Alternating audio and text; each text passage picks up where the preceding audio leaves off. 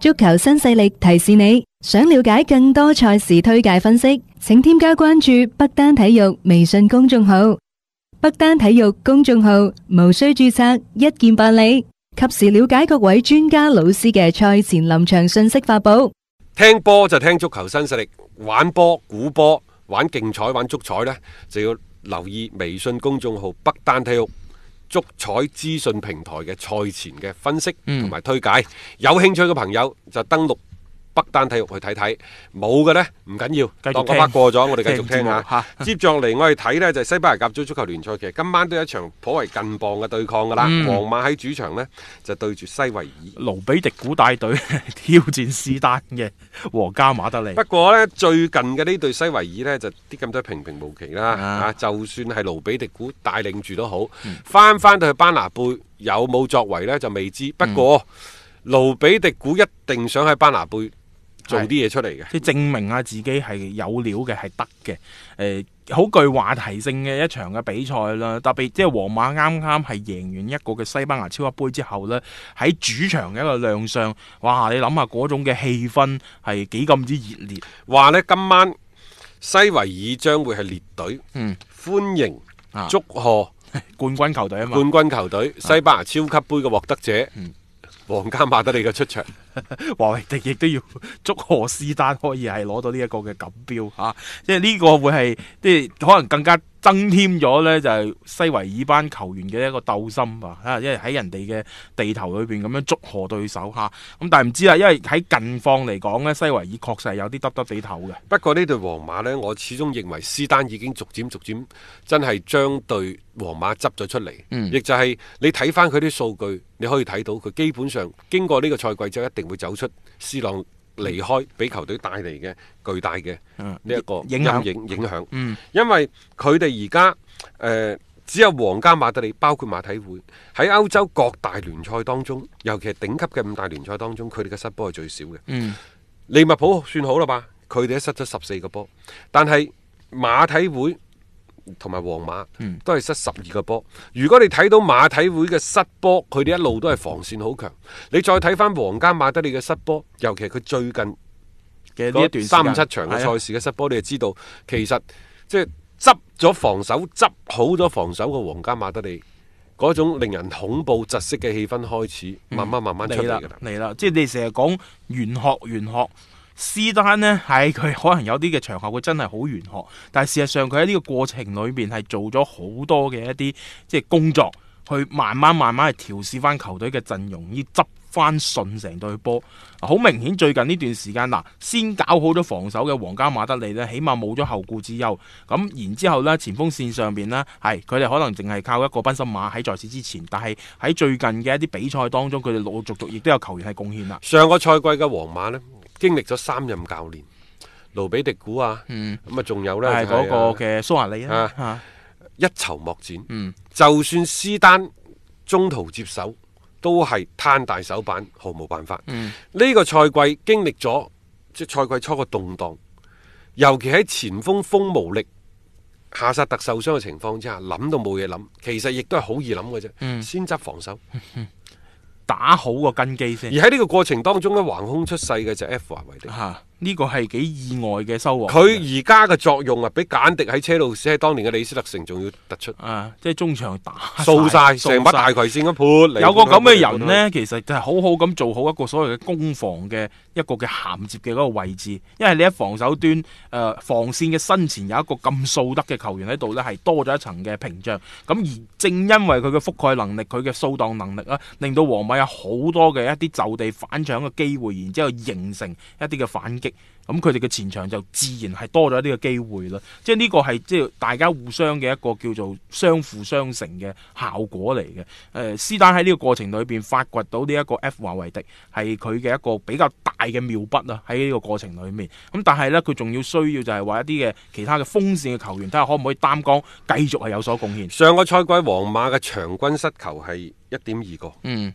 呢個賽季打到目前為止零點八個，係並且呢一個數據仲喺度不斷不斷咁下跌。當然啦，即係數據可以話事，嗯可以講俾你聽好多嘢。佢哋喺前場嘅入波能力都喺度下降。嗯上個賽季係二點八八個，呢、個賽季兩個多啲啲，二點一一個，亦就話平均每場波落嚟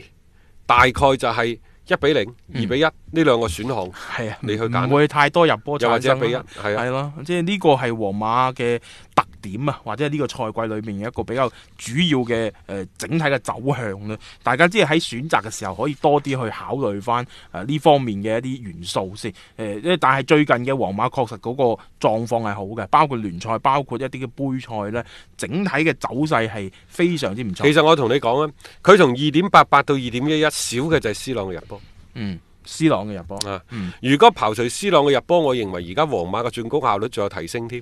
因為 C 朗以前差唔多成場波每場波一隻噶嘛嗯，C 朗走咗二點八八，你咪跌到一點八一點八八咯，而家去到二點一一，係咪仲多咗即先？係起咗起咗些少啦。我更加希望佢其他嗰啲嗰啲咩盧卡祖域嗰啲可以能夠有貢獻。但係最近皇馬有一個數據，嗯我哋仲要補充嘅，就係、佢最近失波少嘅時候，佢前邊入波場均每一場係一點七個，真係低咗。嗯真係低咗。並且呢，即係話佢而家前邊除咗係比較穩定嘅賓森馬之外，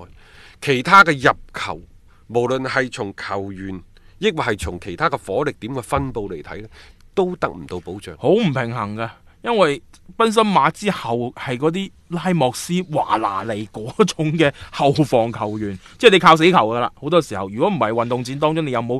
第二個火力點、第三個火力點可以企出嚟啊？所以你睇今晚呢場波，斯丹可唔可以喺呢方面做翻些少文章？但我覺得更加多佢都係立足於防守，然後去搏一啲嘅反擊，希望可以啦洞穿對手嘅大門。咁、大家亦都去睇睇呢一場嘅西甲都比較焦點嘅戲碼啊。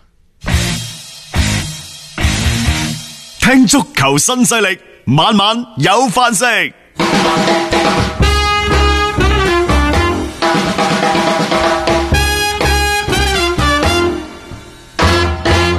接住落嚟呢，我哋睇德國甲組足球聯賽，因為經歷咗冬歇期之後，今晚開始德甲翻翻嚟噶啦。嗯，咁首先呢，有多蒙特作客就對住奧格斯堡，另外呢，就係、阿比萊比錫喺主場會係出戰柏林聯。帕梅係。誒、呃阿比萊比錫能否即係掀翻拜仁慕尼黑多年嘅統治？多蒙特可唔可以再反翻上去？而啊拜仁能否喺賽季尾嗰陣時再次鎖定聯賽嘅冠軍？應該講今年嘅德甲奪冠嘅形勢係最錯綜複雜、嗯，撲朔迷離嘅，係所以呢個亦都係令到呢，即係德國嘅嗰種懸念啊，係啊，又或者係被討論嘅、誒被提起嘅次數比過去都多咗。多咗，唔再係拜仁一家獨大，因為你大家試諗下，講親德甲，啊都係拜仁嘅，其實係冇癮嘅。嚇咁你有其他球隊參與到競爭當中，整個聯賽先會係活起身噶嘛？仲有呢，就係、之前即係今晚呢一輪德甲聯賽之前嗰啲熱身賽呢，嗯拜仁同埋多蒙特嘅成績麻麻地嘅啫。 係熱身賽就即係不能夠太作準啦吓，咁即係一旦翻到聯賽方面呢，誒、特別係即係好似多蒙特呢啲波咧，其實東窗係有大手筆嘅引援嘅，行特過嚟噶嘛，嗯即係會令到大家會覺得，咦嚇呢類波好似又突然間多咗一啲嘅元素，係具備衝擊聯賽冠軍嘅咁係啊樣嘅資本，你包括即係誒、呃除咗呢一個夏蘭特之外，仲有白蘭特啊。係 J 版西啊夏薩特啊，杜等根等夏薩特啊啊杜呢啲根夏薩特啊，嗯係咪馬高雷斯嗰班？即係就人腳嚟講呢，佢係的確具備咗一個即係衝擊聯賽冠軍嘅能咁力樣嘅能力。嗯咁當然啦，就呢隊波，即係其實呢兩個賽季佢最主要呢就個表現起伏太大。嗯你諗下，即係之前上上個賽季優勢咁大，九分啊最尾，最尾都係衰咗喺啊拜仁拜嗰仁嘅度嗰啊，度佢領先九分，佢比利物浦仲多啊，領先曼城嘅，即係你可以睇到咁樣都會俾呢一個嘅拜仁係翻盤。誒、同埋呢，舊年嘅多蒙特呢，喺咩時候跌窩呢？正正就係冬歇期翻嚟一段嘅時間，點都贏唔到再波。加上呢，即係今年除咗拜仁之外，包括慕遜加柏、嗯，阿比萊比錫，甚至乎呢就係肖克零四嗰啲都上 翻嚟。因為今年有成四五隊波都係有機會，啊所以即係嚟緊嘅下半程會精彩。即係佢哋嘅競爭嘅氛圍係慘烈嘅嚇、啊即係今年唔好話冠軍啦，冠軍就只有一個啊，歐戰名額都有幾個吧， 但係好似都唔係好夠分嚇、 就呢幾隊波咁樣去計翻，誒、所以可以睇到成個嘅下半程誒、德甲嘅球隊佢哋所面臨嘅嗰種壓力係好大嘅。同埋呢，即係今年雖然你前邊嗰啲球隊爭持激烈喎，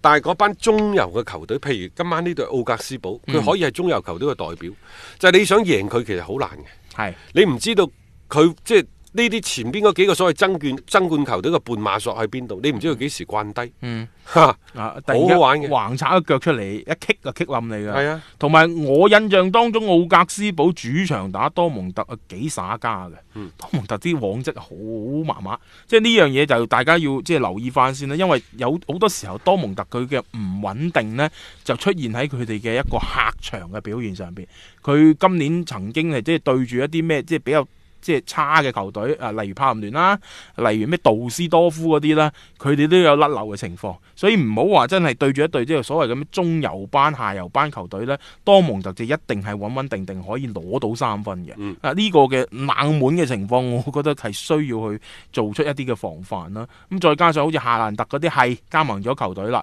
但係嗰種嘅磨合程度係點樣樣，可唔可以同原先嘅嗰個嘅所謂嘅風扇上面嗰嗰幾個嘅啊馬車，大家可以夾得埋呢？係呢個都要睇嘅。即係我覺得呢啲波係有待觀察係啊嘅，包括多蒙特等等有待觀察。嗯嗯但係另一場賽事呢，相對嘅局面係比較明朗啲，因為阿比萊比錫貴為聯賽嘅領頭羊，面對住升班馬嘅柏林聯，柏林聯賴以搶分，其實喺佢哋嘅主場啫。嗯作客呢，尤其係對住啲前列球隊， 打到邊度就算邊嘅啫。誒呢個阿比萊比錫會唔會喺呢一個賽季有冇能力有冇機會衝擊冠軍？就接落嚟佢有幾場賽事好重要嘅，即係包括就係、誒、打慕遜加柏啊，嗯啊打拜仁啦、都會喺二月頭就打晒㗎啦。咁、嗯另外呢，陣中嘅頭號射手迪姆華拿嘅何去何從？一月份是否俾人挖角？你而家未知㗎，嗯因為有好幾隊波都向球隊，包括球員本人咧，伸出咗橄欖枝，嗯連皇馬都想嚟揾佢。係啊，佢啊確實係炙手可熱嘅一位風扇嘅殺手嘅，因為今年佢啦、利雲道夫斯基啦，就喺成個嘅德甲當中啦，係即係鬥得係好激烈嘅，叮當碼頭，即係嗰個神射手嘅歸屬啊咧，誒、到最終係邊個攞到真係唔知。不過呢，即係就而家球隊嘅一個走勢嚟講啊，迪姆拿華拿又未必真係咁快走咯。我睇佢都因為有三隊波啊，比較迫切嘅係皇馬嗯，但係傳聞比較多嘅係曼聯，曼聯包括利物浦。嗯咁當然利物浦可能係只係敲敲邊鼓嘅啫，嗯因為迪姆華拿嗰種打法其實係唔啱利物浦嘅，嗯嗯嗯，但係佢啱曼聯。啱曼聯，嗯誒啱唔啱皇馬呢？我就覺得有待觀察。嗯所以即係誒、一方面就要睇下阿比萊比錫留人嘅決心有幾大。迪姆華拿就一定走噶啦，嗯，係呢個東東窗即窗走走，定係下窗走抑？或下窗，冇錯。啊甚至乎即係今年攞完冠軍之後，明年喺歐冠嗰度搏一搏嗰啲，再下回分解。所以所以我咪話今年即係可能俱樂部會同迪姆華嗱，大家有個共識啊，睇下今年可唔可以大家衝一衝聯賽嘅冠軍，因為你係。比往年有更加好嘅機會，一隊唔再係橫行無忌嘅拜仁慕尼黑，一個比較亂嘅德甲聯賽嘅整體氛圍，係隨時有機會呢係殺出嚟，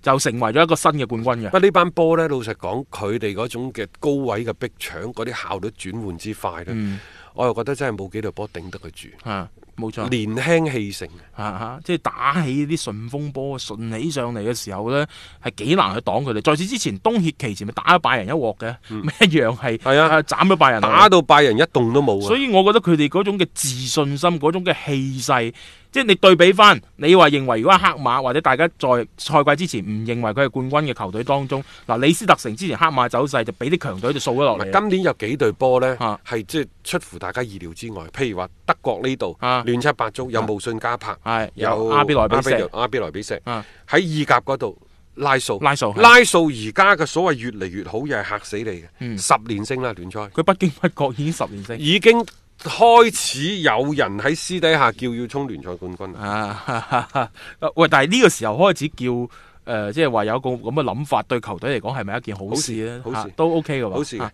因為去到而家你仲唔有啲諗法呢？即係等於喺十連勝嘅基礎上再打啲雞血再衝啫嘛。嗯嗯啊大家都知佢斷啦，幾時斷呢？又或者喺呢度空中加油，空中接力，嗯再上再走多幾轉翻谷一嚟呢。谷佢噶啦。其實上一場佢哋都幾乎係要斷噶啦。我哋喺聯賽嗯十連勝，嗯，喺杯賽聯賽兩勝咗人達斯，呢、個就係拉素嘅底氣，佢哋真係戰鬥力十足㗎。係即係特別佢哋嘅陣中亦都有擁有咗音樂比利呢一啲咧，守護能力極強嘅球員喺裏面。誒、一隊進攻火力係好穩定嘅球隊。咁樣嘅隊伍呢，只要佢順起上嚟呢，特別你仲要主場出擊嘅時候呢，係幾難去同佢匹敵嘅。啊，咁我都話啱啱講話上個星期佢幾乎斷啦，但係最後佢哋都真係有好似有一啲嘅運氣嘅庇佑。佢而家關鍵呢係兩個禁區嘅問題解決到問題，嗯打呢一個所謂嘅圍攻戰又得，嗯，防反嘛。亦都得。佢亦都好耍家，即係佢十八般武器總係比較齊全，嗯腳風嘛亦都比較順。呢啲咁嘅球隊呢，就比較可怕，你始終唔好企呢一個嘅拉素嘅對對。面，冇錯。我同埋覺得森多利亞上星期可能入咗佢未來幾輪啲入波添， 呢啲波冇咁多入波㗎。啊係雲利尼帶波嚇，大家都知道咩回事啊！所以即係今晚呢場波面對住真係好識攻嘅拉素，睇嚟森多利亞亦都係一個即係比較凍過水嘅一個情況嚇。咁啊，當然啦，具體呢就呢啲比賽嘅一個嘅表現係點樣樣啊？今晚大家睇波啦嚇，咁多精彩嘅賽事。係聽日嘅節目我哋會同大家亦都係呢，就揀翻啲精彩嘅賽事復盤啦嗯盤啦， 仲係最緊要要如果下聽晚有雙紅會，係呢個都會係呢個星期嘅一個重中之重吓。咁啊，關於今晚其他比賽嘅一啲意見啦，我哋將時間交俾阿強哥啊。天天講競彩，日日有紅單。彩虹珠公眾號平台特約競彩講師李漢強，每日分享獨家觀點，更有進球數、波膽等精準猛料放送。玩競彩，先關注彩虹珠公眾號，紅單心水，天天放送。星期六晚咧有英超嘅大部隊出場啊，不過今晚咧就唔想講一啲強隊嘅比賽啊，誒、只係想講講咧就韋斯咸同愛華頓嘅呢一場比賽啊，誒、因為咧呢兩支球隊咧原先嘅排名咧都係屬於降級區邊緣嘅一個球隊，咁但係咧因為咧誒聖誕新年期間啊，咁啊兩隊都剛剛係換咗教練啊，咁啊都係發生咗非常積極嘅一個變化，咁其中變化最大嘅就係要數愛華頓啦，咁啊安察洛提咧就上任帶隊四場嘅聯賽咧就贏足三場嘅，咁啊直接攞到九分，一下子將愛華頓咧帶到呢個積分榜中游嘅一個位置，咁啊睇嚟咧請安察洛提我真係請啱咗嘅喎，咁啊從安察洛提接手嘅。四場比賽嘅用人情況嚟睇咧，誒除咗門將位置冇換過之外咧，誒前中後三線啊能夠上場比賽嘅球員咧，誒、我感覺上佢幾乎都用咗一片㗎啦。咁、啊，無論係首發定係替補啊，你唔好理。咁啊，只要你冇受傷咧，基本上都有機會出場啊。咁啊，咁嘅處理咧，好似陣容唔係好穩定，但係。當中嘅一啲關鍵球員呢，誒、亦即係大家經常講嘅整條中軸線呢，其實係保持穩定嘅。咁啊，只不過呢，穩定當中呢，誒、佢又保持有部分嘅一個輪換咁樣嘅啫。咁啊，令到全體嘅球員呢，誒、積極性呢，充分咁調動起身。咁啊，難怪呢啲球員呢，戰意更加足啊。咁啊，因為佢哋睇到比賽嘅機會，最重要係睇到贏波嘅機會啊嘛。咁啊，國內部分媒體呢，經常誒。誒、呃稱呼安察洛提叫人哋做安安伴啊，即係肥肥佬嘅意思。咁啊，其實咧有少少唔係好尊重啊。我覺得咧，佢應該算係目前活躍喺世界足壇嘅一個名帥之一啊，而且係屬於有料嘅名帥嚟噶。咁啊，不過咧今晚嘅比賽咧，誒、呃愛華頓咧係需要作客挑戰呢個韋斯咸啊。咁按照之前一個情況咧，呢場比賽理論上咧應該稍稍睇好客隊多一啲嘅。不過今晚咧有少少例外啊。咁啊，因為咧，誒、韋斯咸亦都係換咗教練嘅，誒、請嚟嘅咧，剛好就係前愛華頓嘅呢個公分教練莫耶斯，咁、啊呢下咧就好戲睇啦。咁、啊，雖然目前陣中誒、莫耶斯執教愛華頓期間嘅球員咧已經唔係咁多噶啦，咁但係莫耶斯喺愛華頓嘅影響力咧仲係有，仲係有嘅。咁啊，畢竟咧就。誒呃喺未請安察洛提之前啊，莫耶斯咧都曾經係算係誒、呃愛華頓嘅候選教練之一嚟嘅。咁所以今晚嘅比賽咧，誒、呃莫耶斯咧帶領呢個韋斯咸喺主場迎戰舊主啊。咁、啊，以其對愛華頓嘅一個熟悉程度咧，並非冇啊掀翻對手嘅一個可能啊。所以呢場比賽應該算係非常有睇頭嘅一場比賽啊。各位聽眾，如果想要更多嘅比賽資訊同觀點咧，可以攞起手機添加彩虹豬公眾號嚟接收嘅。彩係彩票嘅彩，紅係紅當當嘅紅，豬係豬籠入水嘅豬。彩虹豬公眾號一定係好嘢俾到你啊！多謝大家關注嘅。